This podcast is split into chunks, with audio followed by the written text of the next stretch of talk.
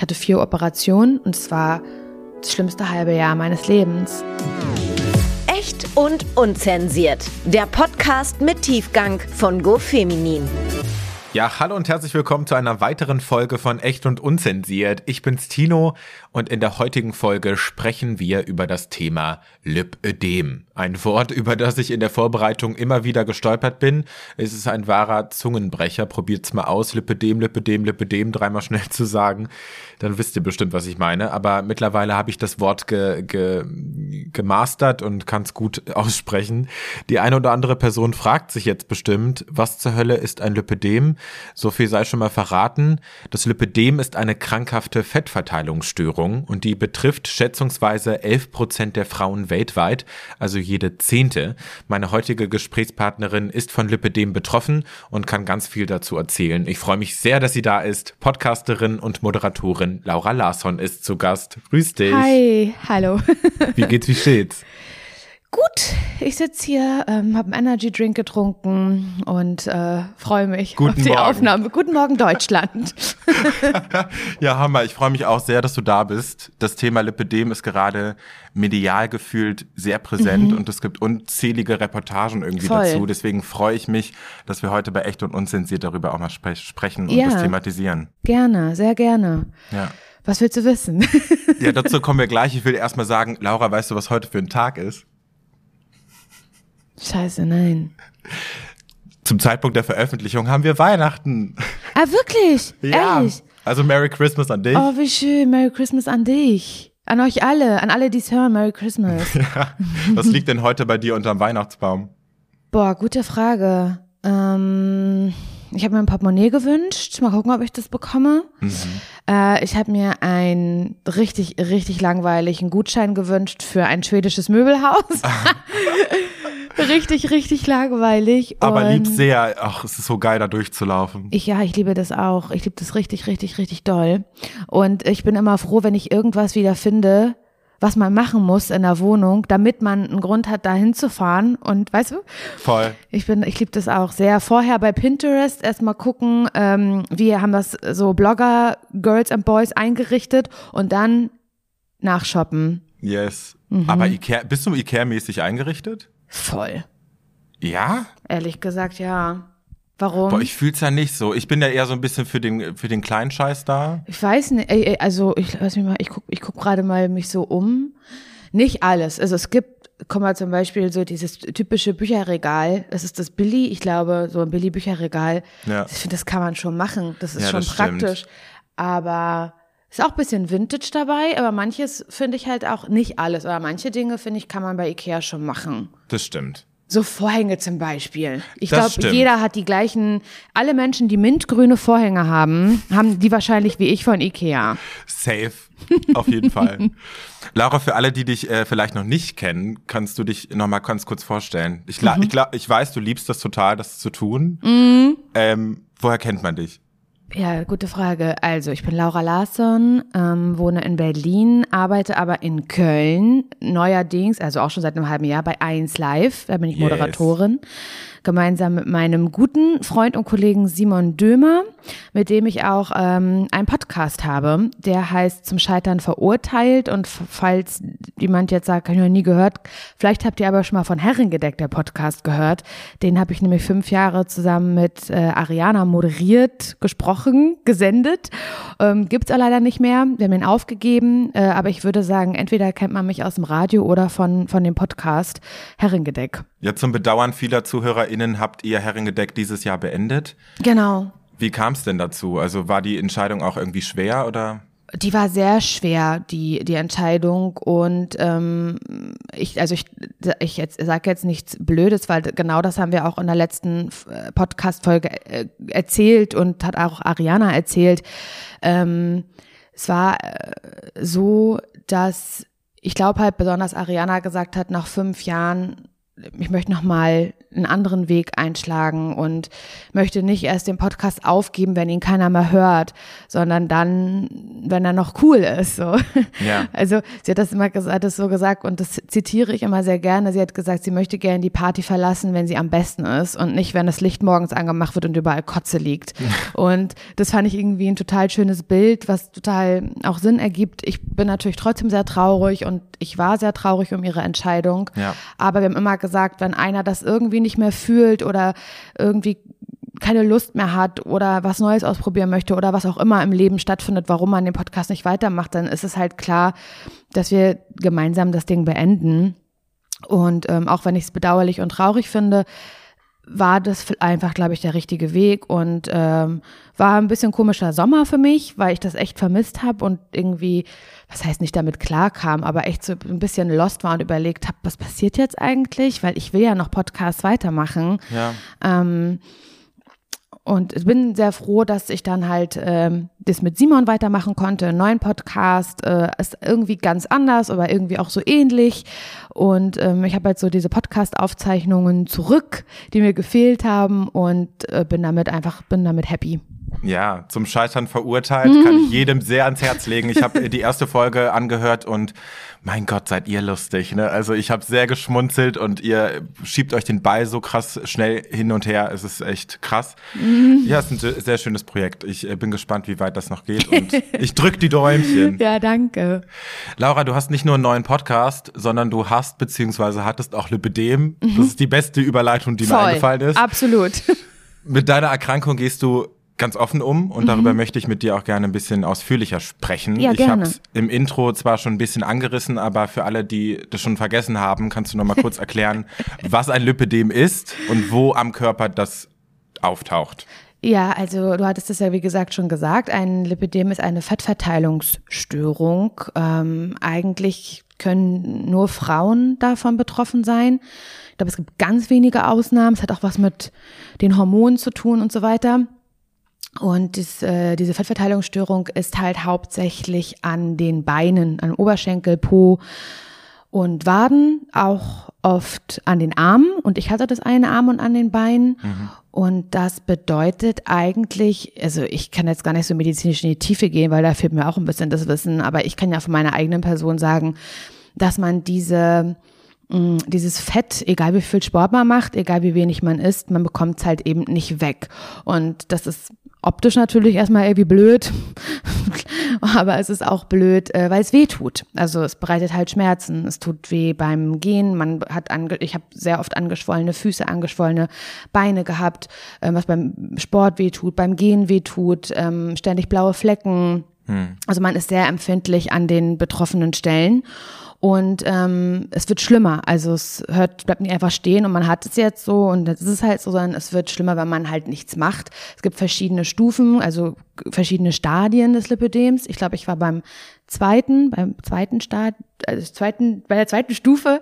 Und ähm, das Problem ist, es, ich weiß gar nicht, wie viele Stufen es gibt, aber es kann so weit kommen. Hat man vielleicht auch schon mal gesehen, äh, dass man im Alter dann im Rollstuhl landet, dass man nicht ordentlich gehen kann, immer Kompression tragen muss und dass die Füße, man nennt das ja auch so Elefantitis, falls man davon schon mal gehört hat, ähm, dass die halt so dick und geschwollen und äh, wehtun sind, dass man halt gar nicht mehr laufen kann. So, Ja, wenn man jetzt ja. gar nichts dagegen macht und es einfach auf sich zukommen lässt. Das ist natürlich sehr, ähm, also eine blöde Diagnose, weil sie ja oft damit anfängt, gerade so als Frau, man muss es sagen, in der Pubertät, hm, ich habe irgendwie zugenommen, warum nehme ich da nicht ab? Und ähm, ich habe natürlich dann auch super viele blöde, nicht zu ratende Diäten ausprobiert in der Zeit, in der ich ja gar nicht wusste, dass es ein Lipödem ist. Ja, lass uns gerne auch mal über die Zeit quatschen. Ja, gerne. Also dir war lange Zeit nicht klar, dass du ein Lipödem hast. Erst im Sommer 2019 hast du die Diagnose bekommen. Genau. Und ich frage mich, wann hast du denn zum ersten Mal, weiß ich nicht, gemerkt, wann ist es dir zum ersten Mal bewusst geworden, dass die Proportionen an deinem Körper auffallend anders sind? Also aufgefallen ist mir das schon so ein bisschen mit 15. Ich würde sagen, also ich erinnere mich immer so an den, an meinen Sommerurlaub, äh, als ich 15 Jahre alt war. Da hatte ich Geburtstag irgendwann in Ungarn. Und da habe ich schon so gemerkt, das war so, ne, hat der Körper sich verändert. Äh, man hatte nicht mehr, man hat den fraulichen Körper bekommen, nicht mehr, also man hat den kindlichen Körper so abgelegt. Und da habe ich das halt schon so gemerkt, dass ähm, ich ein sehr also da ist auch nicht mehr so, aber egal, einen sehr schlanken Bauch, hatte auch schlanke Arme, ein sehr, also eine schlanke Erscheinung am Oberkörper und dass ähm, die Oberschenkel und Waden halt ganz anders aussehen im Vergleich, also viel, viel kräftiger sind und vor allen Dingen schon damals gemerkt habe, ich habe keine Fesseln, also dass der Übergang von der Wade zum Fuß, dieses Stück, wo der Knöchel ist, halt irgendwie strange aussieht. Ja. Ähm, und da habe ich das, glaube ich, zum ersten Mal so wahrgenommen, aber eher so gedacht, ja, ich muss halt jetzt weniger essen und mehr Sport machen und daran liegt es. Ich hatte überhaupt nicht im Kopf, dass es eine Erkrankung sein kann. Und das ging halt, ja, bis 2019 ehrlich gesagt halt immer so weiter. Also es hat dich wahnsinnig verunsichert. Ich meine, Total. als Teenager durchlebt man ja auch einfach eine Voll. generell nicht so coole Zeit. Voll. Ich mich besonders immer geschämt dafür, dass ich keine Fesseln eben habe. Ich fand das total merkwürdig und weiß, dass ich das so absurd auch äh, sehr oft dann so getragen habe im Sport oder so so Stulpen. Weißt du, so diese ähm, Legwarmer, die man so äh, aus Flashdance oder so kennt, Mhm. Ja, weil ich krass. nicht wollte, dass man das sieht, dass es da so merkwürdig aussieht. Also so in meinem Kopf. Wahrscheinlich sah es gar nicht so merkwürdig aus, aber in meinem Kopf war es eben anders als bei anderen. Und habe mich dafür schon echt richtig doll geschämt. Und Wie ist denn dein um Umfeld damit umgegangen? Kamen da auch blöde Bemerkungen oder wurde das eigentlich gar nicht groß thematisiert? eigentlich, also klar gab es so Bemerkungen, leider auch in der Pubertät oder im Jugendalter so von, keine Ahnung, fetten Arsch, oh, ich würde ja nicht so eine kurze Hose anziehen. Klar gab es sowas irgendwie.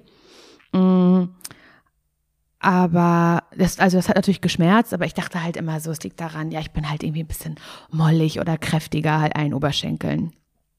Und dann tat es aber irgendwann angefangen, eben weh zu tun. Und die Sommer wurden halt dann irgendwann eine Qual, weil ich hatte schon gesagt, ein Lipödem wird halt eher schlechter als besser. Ja.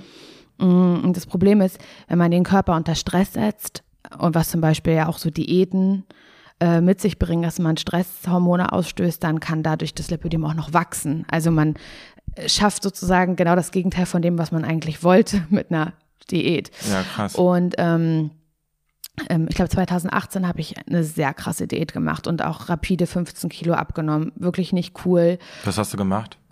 Ich habe eigentlich nur noch Gemüse gegessen, Eiweiß, also nur so äh, keine Kohlenhydrate, kein Zucker. Ja. So, das ist alles von mir abgefallen. Das sah man auch, aber halt nicht an den Beinen und auch nicht an den Armen. Und dann war Sommer 2018 und da habe ich dann schon gemerkt, was ist das? Warum? Also die waren so, wurden so dick, die Beine. Ja, man kennt es ja so ein bisschen, wenn es, also ich glaube, es auch Menschen, die eben kein Lipödem haben, kennen das auch so, wenn man den ganzen Tag unterwegs ist und es sind irgendwie wie 30 Grad draußen und oder man sitzt die ganze Zeit und die Beine hängen runter, dass man da eben so ein bisschen Wassereinlagerung hat oder so wie beim Fliegen oder keine Ahnung. Ja. Aber das war so extrem, dass ich halt nicht mehr gehen konnte. Also ich musste halt nach Hause, ich musste meine Beine hochlagern und das ist doch nicht normal. Nee, krass. Ja. Also bedeutet, du konntest im Alltag kaum noch was schaffen, weil der Sommer so einen krassen Einfluss darauf hatte. Also Sommer war das Schlimmste. Sommer war wirklich das Allerschlimmste. Und dann habe ich das auch mal äh, im Podcast halt bei Herrengedeck erzählt, aber eher so als Witz, habe halt so gesagt, ja, Fakt über mich, ich habe keine Fesseln, so habe das halt so erzählt als, als Gag. Ja. Und daraufhin habe ich Nachrichten bekommen, so kann das sein, dass du ein Lipödem hast. Und ich muss ganz ehrlich sagen, dass ich da ein bisschen aggressiv fast drauf reagiert habe, weil ich so Ferndiagnosen halt hasse wie die Pest. Ja.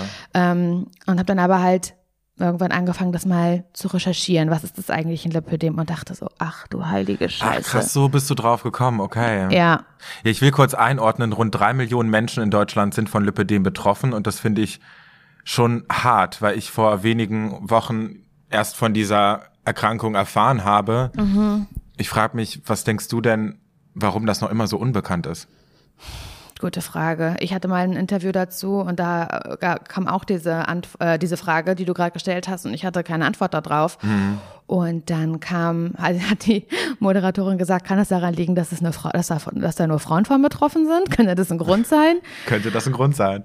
Ich glaube, es ist so, ehrlich gesagt, da dachte ich so, hm, vielleicht, weil mich erinnert das so ein bisschen an Endometriose, was ja auch, also eine Krankheit ist, die nur Frauen haben können, ähm, wo auch viele drüber, be- also viele betroffen sind oder viele Menschen, die es aber nicht haben, das irgendwie gar nicht verstehen können, dass man da so eine Schmerzen haben kann. Ähm, ich glaube, dass es sehr einfach ist, Leuten vorzuwerfen, dass sie eben einfach zu viel Gewicht haben und nicht ehrgeizig genug sind und nicht konsequent genug sind, um auf ihre Ernährung zu achten oder genügend Sport zu machen. Ich glaube, dass dieser Weg manchmal einfacher ist, mit dem Finger auf Leute zu zeigen, Ja. Ähm, als zu verstehen, dass das leider eine Krankheit ist.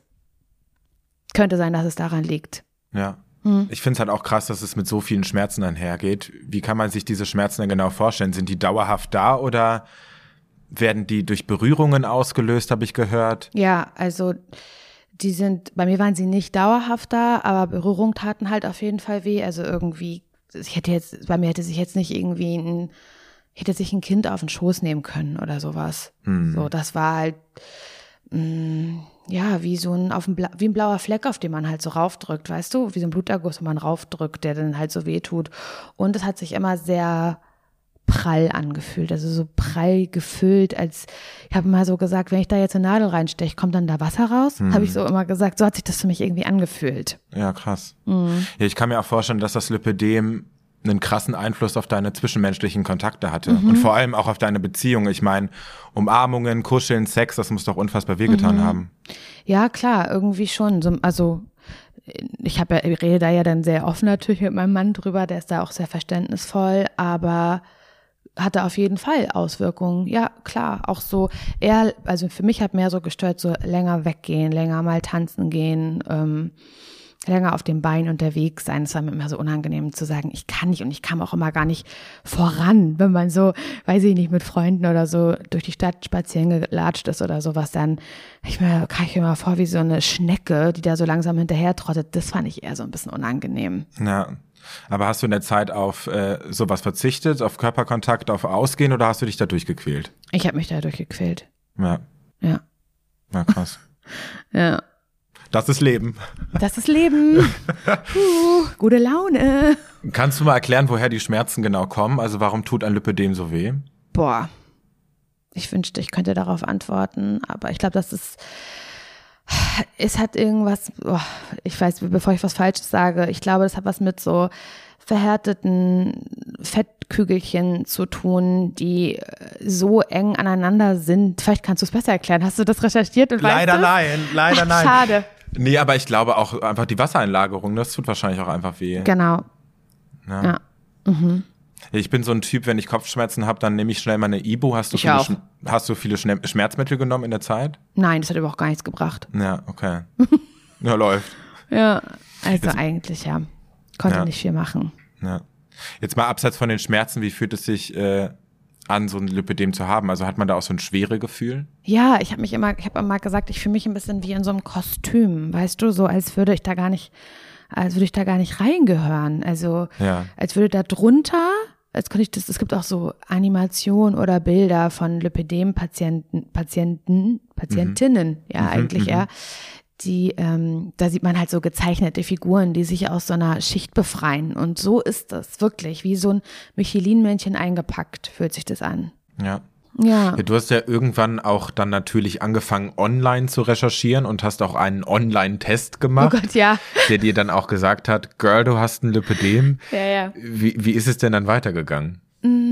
Ich habe dann geguckt, was es für Ärzte gibt oder anders. Ich habe mich gefragt, zu welchem Arzt geht man jetzt damit? Zum Hausarzt? Gute Frage. Zum Hautarzt? Ne? Ich wüsste auch nicht, wohin. Ich habe ja. überhaupt keine Antwort darauf gefunden. Ich habe dann wirklich gegoogelt, wo gehe ich hin, wenn ich ein Lipödem habe? Und es gab irgendwie keine richtige Antwort darauf. ja. Mm, Und dann habe ich aber so, gibt's ja auch so tausend Werbeanzeigen, ne, wenn du halt das irgendwie googelst oder so. Und dann kam ich irgendwie auf eine Klinik, MedPlast, ähm, die aus Berlin, die sich nur mit Lipödem beschäftigen, mit der Behandlung von Lipödem, was bedeutet Fettabsaugung. Und ähm, dann dachte ich so, ah, scheiß drauf, ich, ich mache da einfach mal einen Termin, den kommt man kostenfrei machen, bla bla bla. Hab den gemacht und äh, den Termin bin dann dorthin. Es war auch relativ, also nicht unangenehm, die waren super da, aber mir unangenehm, weil ich muss mich natürlich ausziehen, wurde dann halt fotografiert und Ja. auch angefasst, war, musste auch gucken, wie fühlt sich so, wie fühlt sich die Haut an, ähm, weil das ja aber Lipödem auch so ist, dass du die Haut des des Beins nicht hochziehen kannst, weil es so fest ist, dass ähm, man, also daran merkt man das schon so, kann da schon so reinkneifen und merkt so, aha, Ja. da stimmt was nicht. Und es war natürlich ein bisschen unangenehm, da äh, in der Praxis zu stehen. Ähm, und da hat dann der Arzt mich sehr gut aufgeklärt und mir auch nicht eine äh, OP aufgequatscht oder so. Er hat gesagt, ich würde sagen, Sie haben das. Ich würde Sie aber gerne zu einem Venenarzt äh, überweisen. Da habe ich dann wieder drei Monate auf einen scheiß Termin gewartet. Das ist halt einfach, braucht sehr viel Ausdauer, wenn man sich damit beschäftigen möchte, mit dieser Krankheit. Ja. Und ähm, dann war ich ja bei diesem Venenarzt und der hat mir das, ich weiß gar nicht, er hat dann so Ultraschall an den Beinen gemacht. Ich weiß gar nicht genau, was da kontrolliert wird. Er hat gesagt, das haben sie auf jeden Fall. Ja, krass. Und dann bin ich wieder zurück zu der Klinik und habe gesagt, ja, hier, ich habe das jetzt, was machen wir jetzt? Und hat er gesagt, naja, Sie können, also erstmal müssen Sie jetzt ins Sanitätshaus und, nee, erstmal müssen Sie zum Hausarzt und dem das zeigen, was Sie hier eigentlich haben. Der muss Ihnen eine Überweisung schreiben für äh, Kompressionsstrümpfe. Die beschissenste Kommen wir gleich drauf zu sprechen, can't wait. ganzen Welt, genau. Und äh, zur Manu für die manuelle Lymphdrainage, dass sie da erstmal eine Überweisung bekommen, ist auch nicht so leicht. Braucht man auch erstmal einen guten Hausarzt, der das versteht Ja. und weiß, dass es diese Krankheit gibt und da eine Awareness für hat und ähm, überhaupt so gnädig ist, das zu dich da zu überweisen. Ja, wie hat sich denn diese offizielle Diagnose für dich angefühlt? Ich meine, das ist ja eine unheilbare Krankheit. Boah, ich habe so geheult. Ich habe so geheult und ich wusste halt, ich hatte immer noch so eine Hoffnung und dachte, wenn ich nur die, den richtigen Sport mache und die richtige Ernährung, die ich ja offensichtlich noch nicht gefunden habe in den letzten 29 Jahren oder 30 Jahren, Ja. ähm, dann, dann hatte ich immer so eine Hoffnung, kriege ich das hin und das hat mir ja so ein bisschen die Hoffnung genommen und ich wusste, krieg das nur hin, wenn ich eine saumäßig aufwendige Operation mache und nicht nur eine, sondern vier. Ja. Und das war, also ich habe erstmal nur geheult. Ich fand das richtig scheiße natürlich, war tot unglücklich. Ja, krass. Du hast dann erstmal eine Kompressionshose getragen. Wie kann man sich Mhm. sowas vorstellen? Wie sieht sowas aus? Das ist halt wie so eine Leggings, würde ich sagen. Ähm, nur viel, viel, viel, viel enger. Ja. Ähm, ich hatte welche mit geschlossenen Füßen. Das heißt, es war also eher wie so eine ganz dicke Strumpfhose. Mich hat das so ein bisschen erinnert an so einen Taucheranzug oder so eine Neoprenhose. Aber es war nicht Neopren, es war ein anderer Stoff, aber so, so fest, weißt du, so stelle ich mir vor, dass man auch richtig Ja. scheiße in einen Surfanzug reinkommt. Und so war das ungefähr auch mit dieser Hose. Also ich kam da gar nicht alleine rein. Die war so eng, weil sie ja komprimieren muss. Ja. Ähm, und die ging halt bis, also wirklich von den Fußspitzen bis unter die Brust. Krass. Und das war halt echt ein Pain in the ass, da reinzukommen. So, das ging auch nur zusammen mit meinem Mann. Boah, das alleine schon, ne? Dass man da so abhängig ist von einer anderen Person. Voll. Das war so scheiße. Ja. Wie war es denn, das erste Mal so eine Hose anzuziehen? Hast du gedacht, wie gut, das ist es jetzt oder eher Nee, frustriert? ich habe gedacht, ich weiß nicht, wie ich das jetzt, das jetzt? Für immer eigentlich? Für länger? Mhm. Auf gar, also ich habe mich damit jetzt auch bewegungseingeschränkt gefühlt. Es war warm, ich habe darunter geschwitzt wie die Sau so. Ja. Ähm, und ich habe die, glaube ich, mir geholt im Herbst oder so und dachte so, hä? Und wenn jetzt draußen 30 Grad sind, dann soll ich die anziehen? Wie stellt ihr euch das vor? Das geht doch gar nicht. Wann musstest du die denn tragen? Musstest du die immer tragen? Hm. Ja. Alter, konntest du immerhin alleine aufs Klo gehen oder ging das auch nicht? Also ich habe nachher so ein bisschen meine Tricks gefunden, ähm, wie man die halt anzieht und bin dann halt immer so reingesprungen. Also wirklich hätte, ich bin so durch die ganze Wohnung gesprungen, um da reinzukommen und so. Das sah schon, also, aber ich habe so ein bisschen meinen Weg gefunden äh, und konnte dann auch allein auf Klo gehen. Aber es war halt total bescheuert, besonders wenn du halt auf Klo gegangen bist, nicht zu Hause, sondern du warst halt irgendwo Ja, ja. so feiern. und dann musstest du aber dann auf Klo dann deine Kompression erstmal runterziehen. Also es ist total bescheuert. Scheiße. Ja. Welche Behandlungsmethoden hast du noch ausprobiert? Du hast von Lymphdrainage gesprochen. Ich habe auch Lymphdrainage, genau. Bewegungstherapie gelesen. Was, was steckt hier genau dahinter?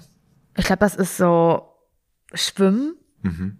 zum Beispiel. Das ist sehr wohltuend. Bin ich auch nach wie vor ganz viel schwimmen Ja. und war ich auch vor der, äh, vor der Operation ganz viel schwimmen.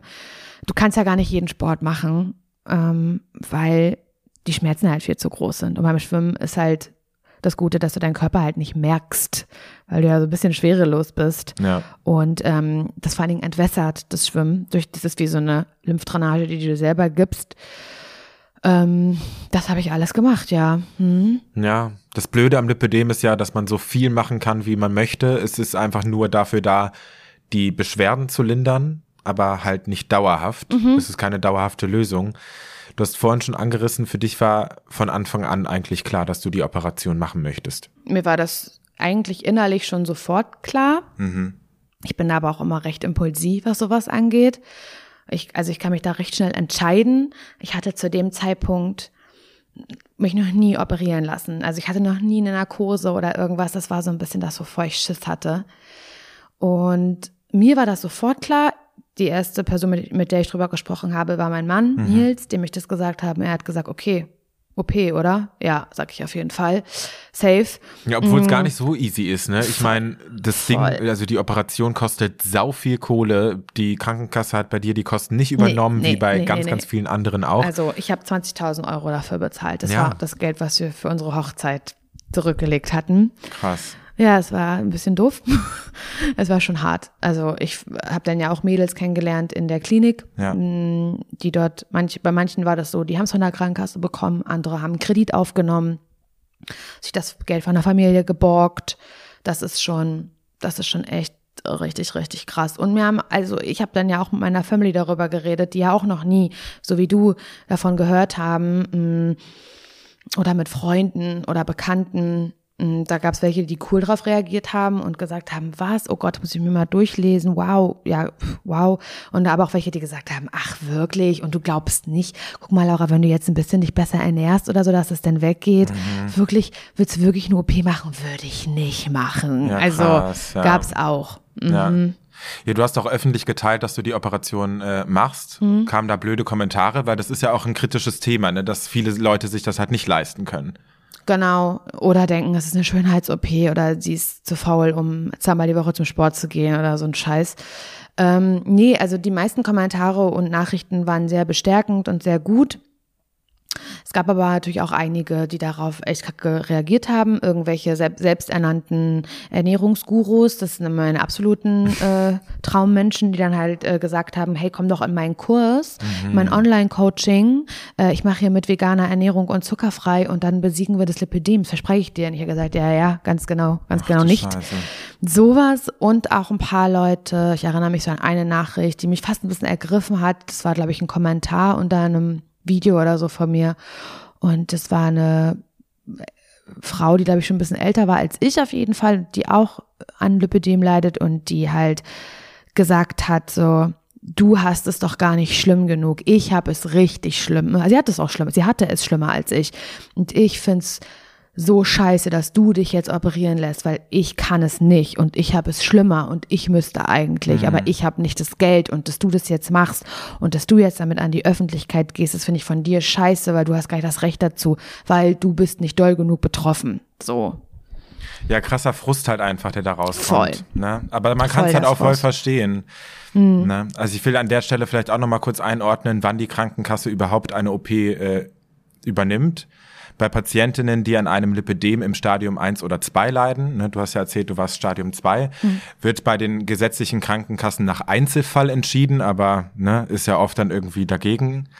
Und für Frauen, deren Erkrankung weiter fortgeschritten ist, also Stadium 3, gilt seit Anfang 2020 die Kostenübernahme. Stadium 3 bedeutet in diesem Fall, dass der Umfang der Arme und Beine deutlich gewachsen ist, das Unterhautfettgewebe bereits verhärtet ist und sich Ha- Fettlappen gebildet haben. Aber ja, ich denke, wir beide sind uns einig, dass äh, alle betroffenen Menschen da definitiv mehr Unterstützung verdient haben. Total. Ja. Ja, vor allen Dingen einfach, weil mh, wenn das so weit fortgeschritten ist, es wird ja auch nicht einfacher, die OP wird ja nicht einfacher, die, die Rehabilitation wird ja nicht einfacher, auch das Endergebnis optisch wird dadurch nicht viel schöner. Also Glaube ich, ja. ich kann da auch ganz offen drüber reden, dass ähm, ich fühle mich jetzt natürlich wesentlich besser, aber es sieht nicht schön aus. Es sieht nicht, es sieht immer noch nicht schön aus. Ich habe überschüssige Haut, ähm, Dellen, Narben.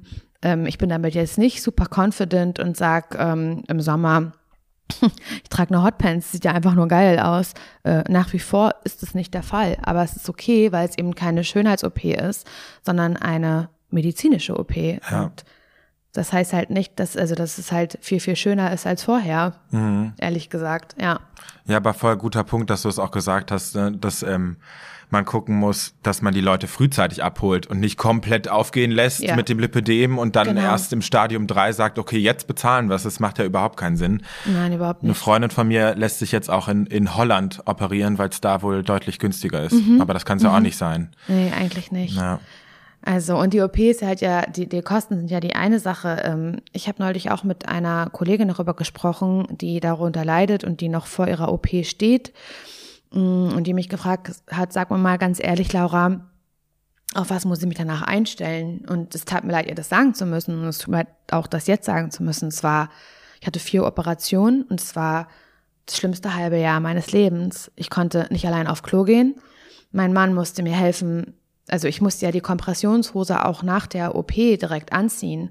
Wenn man sich das mal vorstellt, ich hatte da, also ich hatte eine Fettabsaugung an den Beinen und ähm, das war alles wund. Also wenn jemand mal irgendwie einen Blinddarm sich also rausnehmen lassen hat oder sowas, wie so eine Wunde einfach wehtut. Und das war an den ganzen Beinen und darüber musste ich aber jeden Tag eine Kompressionshose rüberziehen. Ich hab, ich war hier zu Hause, ich war am Ende meiner Kraft und ich habe nach jeder OP gesagt, ich kann die nächste nicht mehr machen. Ich kann das nicht mehr. Also es hat mich wirklich psychisch dann auch richtig fertig gemacht. Es war eine ganz, ganz, ganz, ganz furchtbare Zeit. Krass. Wirklich schlimm. Ja. Warum macht man denn nicht alles in einem Wusch? Das kann der Körper gar nicht aushalten. Da wird so viel ähm, Fett abgesaugt. So viel, so viel Fettflüssigkeit. Das bringt so doll die Hormone durcheinander. Und also bei mir wurde einmal die Oberschenkel vorne, die hinteren Oberschenkel, die äh, Waden, also Unterschenkel und die Arme. Und jede einzelne OP, nur eine davon, hat ja schon zweieinhalb Stunden gedauert. Also so lange kannst du ja gar nicht im OP liegen. Ja. Du musst ja zehn Stunden da liegen. Das ist zu viel, das schafft dein Körper nicht. Ja, krass. Wie kann man sich denn so eine Operation genau vorstellen? Ist das äh, ähnlich zu so einer ästhetischen Fettabsaugung? Ja, es ist eigentlich genau das Gleiche. Mhm. Welche Risiken gehen denn mit so einer Operation auch einher? Also du hast natürlich einmal diese, die, alles, was du bei jeder anderen Vollnarkose natürlich auch hast, ne? Also, ich weiß gar nicht, was kann alles passieren, wenn man eine Vollnarkose hat. Gute Frage. Im schlimmsten Fall wachst du nicht mehr auf. Tatsächlich ja, na klar. Und ähm, mh, mm, Wahrscheinlich krasse optisch, Schwellungen. Schwellungen, Blutergüsse und natürlich auch optisch, das habe ich ja halt auch, dass du natürlich dann auch irgendwie Beulen hast oder so, weil ja. an der einen Stelle, was heißt, ja, vielleicht, das wird ja nicht äh, glatt abgesaugt, sondern halt, ja, dass du danach halt eben auch Dellen hast und die habe ich definitiv ähm, überschüssige Haut, das kann dir halt keiner nehmen, kann sein, kommt drauf an, was für ein Bindegewebe du hast. Ähm, ich hatte schon kreislaufmäßig zu tun. Ähm, ich hatte Wundwasser, was dann nachher nachträglich abge nochmal bei Bewusstsein abgesaugt werden musste. So ein Scheiß. Krassen Eisenmangel. Ja. Ähm, ja, so halt. Ich hatte ganz schlimm Haarausfall danach, Krass. weil die ganzen, weil der Hormonhaushalt so durcheinander gerät. Ja, ganz schlimme Haut eine Zeit lang. Hat sich dann wieder reguliert, aber es war eben das halbe Jahr ähm, weil das upside down.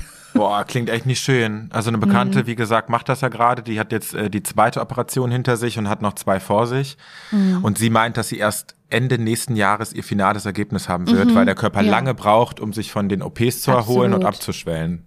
Das ist auch so das, was immer, also ich hatte da ganz tolle Ärzte und äh, Krankenpersonal, also Pfleger und Pflegerinnen, die so ähm, einfühlsam waren. Und ich habe dann auch halt geheult, also auch, also dort im Krankenhaus in der Klinik. Und die haben mich dann da in, in den Arm genommen und die kannten das halt total, so wie man halt auch dann psychisch einfach mit den Nerven am Ende ist. Und die immer wieder sagen, das ist halt so das schlechthin, du brauchst ganz viel Geduld und musst deinem Körper so viel Zeit geben und das ist halt auch so, du machst dann halt diese OP und dann schwellt einige Stunden später dein Bein wieder extrem an und das bleibt Tage, Wochen und du denkst, aber hä, ich habe das doch absaugen lassen. Wieso ist das jetzt immer noch, sieht ja dicker aus als vorher? Mhm. Und es macht alles irgendwie gar keinen Sinn mehr in deinem Kopf. Ja. Weil du so viel Geduld halt brauchst, dass das ähm, ja eben dann das Endergebnis ist. Irgendwann. Du warst dann auch erstmal raus, ne? Ich war komplett raus. Ich hatte das Glück, dass ich dann, dass ich dann mit, mit, äh, weiterhin den Podcast aufnehmen konnte, von zu Hause aus. Ja. Aber ich konnte beim Radio nicht senden, weil ich gar nicht so lange stehen konnte. Ich war richtig raus. Das muss ich natürlich auch erstmal leisten können. Auch eine Frage natürlich der Kulanz. Äh, der, dein Arzt schreibt ja dich lange krank. Ja. Dein ähm, Chef, deine Chefin, ist das okay für die? Wie sind die drauf? Ja. Was für eine Awareness haben die für dich und diese Krankheit? Das ist halt echt nicht einfach. Ja, voll. Mhm. Als diese OPs dann hinter dir waren und sich dein Körper wieder erholt hat, hattest du dann diesen Magic Moment, dass mhm. du gedacht hast, boah, jetzt habe ich ein ganz anderes Körpergefühl. Hatte das alles den gewünschten Effekt?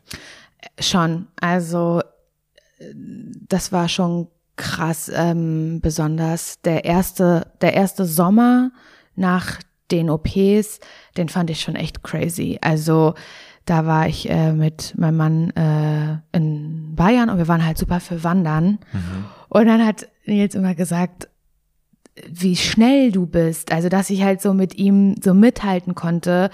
Wann, es klingt jetzt spießig, aber wandern zu können, irgendwie unterwegs zu sein. Ich habe mich wirklich viel, viel freier gefühlt. Das war wirklich krass. Ja, kann ich mir gut vorstellen. Wobei ich aber sagen muss, jetzt ist ja die OP äh, schon zwei Jahre her.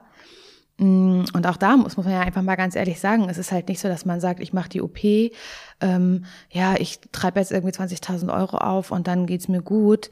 Also es gibt ja auch immer die, ähm, mm, wie sage ich das, die Fettverteilung im Körper verändert sich halt. Und ich habe zum Beispiel eine enorm große Oberweite bekommen nach den OPs, mit der ich zum Beispiel überhaupt nicht glücklich bin, weil ich das nie hatte und damit, also ich finde es gar nicht so schön. Ja. Ähm, ein volleres Gesicht, mein Gesicht hat sich optisch verändert, ähm, weil sich das Fett dann halt irgendwo anders seinen Platz sucht, wenn die Fettzellen alle zerstört und abgesaugt worden sind. Ach krass. Ähm, das muss man ganz ehrlich sagen. Also mein Körper hat sich halt ganz doll verändert. So, ich habe jetzt eher ein klein ein bisschen was am Bauch und ein bisschen Doppelkinn. Dafür äh, bin ich an den Beinen halt jetzt einigermaßen fein an den Armen.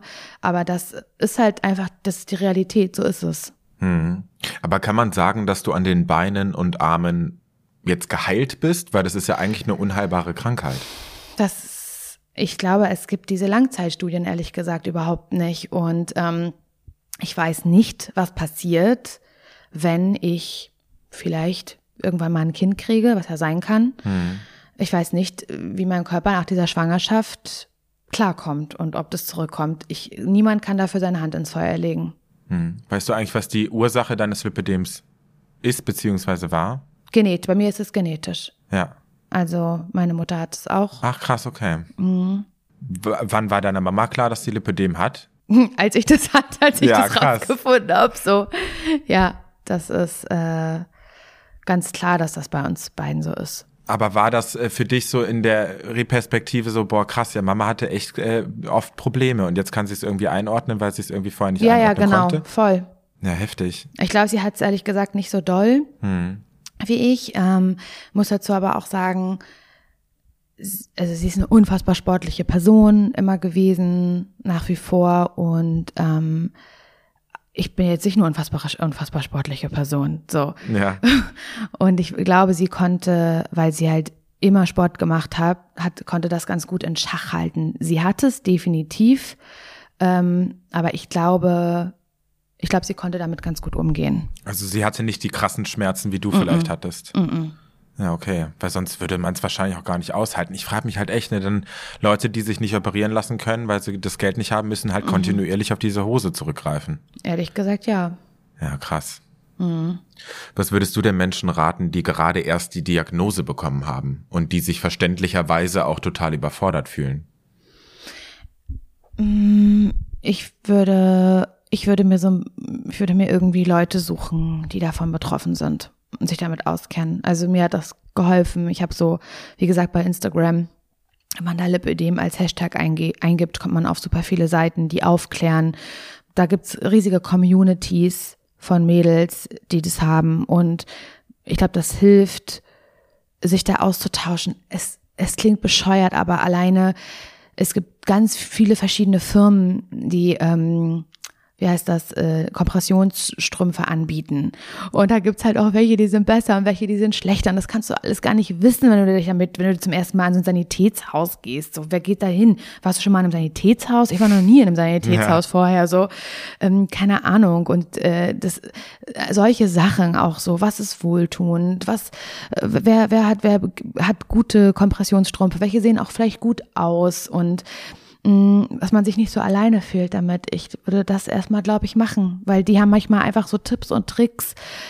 Da kommt man gar nicht drauf. Die habe ich wahrscheinlich auch nicht. Ähm, und ich glaube, das kann echt helfen, sich da so in der Community ein bisschen anzuschließen, irgendjemanden zu finden. Dafür ist das Internet vielleicht auch einfach wirklich gut, mich, sich mit Leuten, die davon betroffen sind, auszutauschen. Da fühlt man sich einfach nicht so alleine. Ja. Würdest du sagen, du bist heute selbstbewusster? Nö, ich glaube, ich war Nee, ich würde nicht sagen, dass ich selbstbewusster deswegen bin. Ich glaube, es war vorher auch okay, um ehrlich zu sein. Ähm, ich weiß nicht genau, also wie das wäre.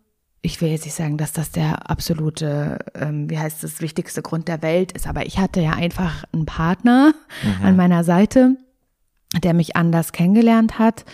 Aber ich glaube, gerade als junge Frau, wenn du das eben hast und das optisch so fühlst und auch nicht so berührt werden willst, das ist halt eben dann gerade, wenn du datest oder jemanden kennenlernst oder intim wirst, dass das halt auch ein großer Punkt sein kann, der dein Selbstbewusstsein halt schwächt. Und das hatte ich aber nicht, weil ich mich da in einem Safe Space gefühlt habe. Mhm. Und deswegen hat sich da für mich zum Glück nicht so viel verändert und das ist immer noch okay. Aber natürlich kann, trage ich ja zum Beispiel ein bisschen andere Sachen und äh, habe mehr äh, für mich in dem Sinne vielleicht selbstbewusster, dass ich mehr Bock habe, unterwegs zu sein und irgendwie ja. umherzulaufen oder so und den Sommer ein bisschen besser genießen kann. Ja, ist doch Hammer. Das schon. Ja, voll. Laura, vielen, vielen Dank für deine Zeit Gerne. und deine Offenheit. Ich äh, nehme heute auf jeden Fall einiges mit nach Hause, habe einiges gelernt und ja, finde es einfach total schön, dass wir diesem wichtigen Thema heute ein bisschen Zeit gewidmet haben. Ja, voll, voll wichtig. Vielen Dank dir. Ja, für alle, die noch mehr über dich erfahren wollen, wo kann man dich denn finden? Uh, auf Instagram, laura.larson.berlin. Ja, nice so. Checkt das mal aus. Sehr schön. und falls ihr noch weitere Folgen von Echt und Unzensiert anhören wollt, dann klickt euch doch gerne durch. Eine neue Folge kommt alle zwei Wochen. Bis dahin, bleibt gesund. Merry Christmas und einen guten Rutsch ins neue Jahr. Macht's gut. Euer Tino. Danke, Laura. Gerne.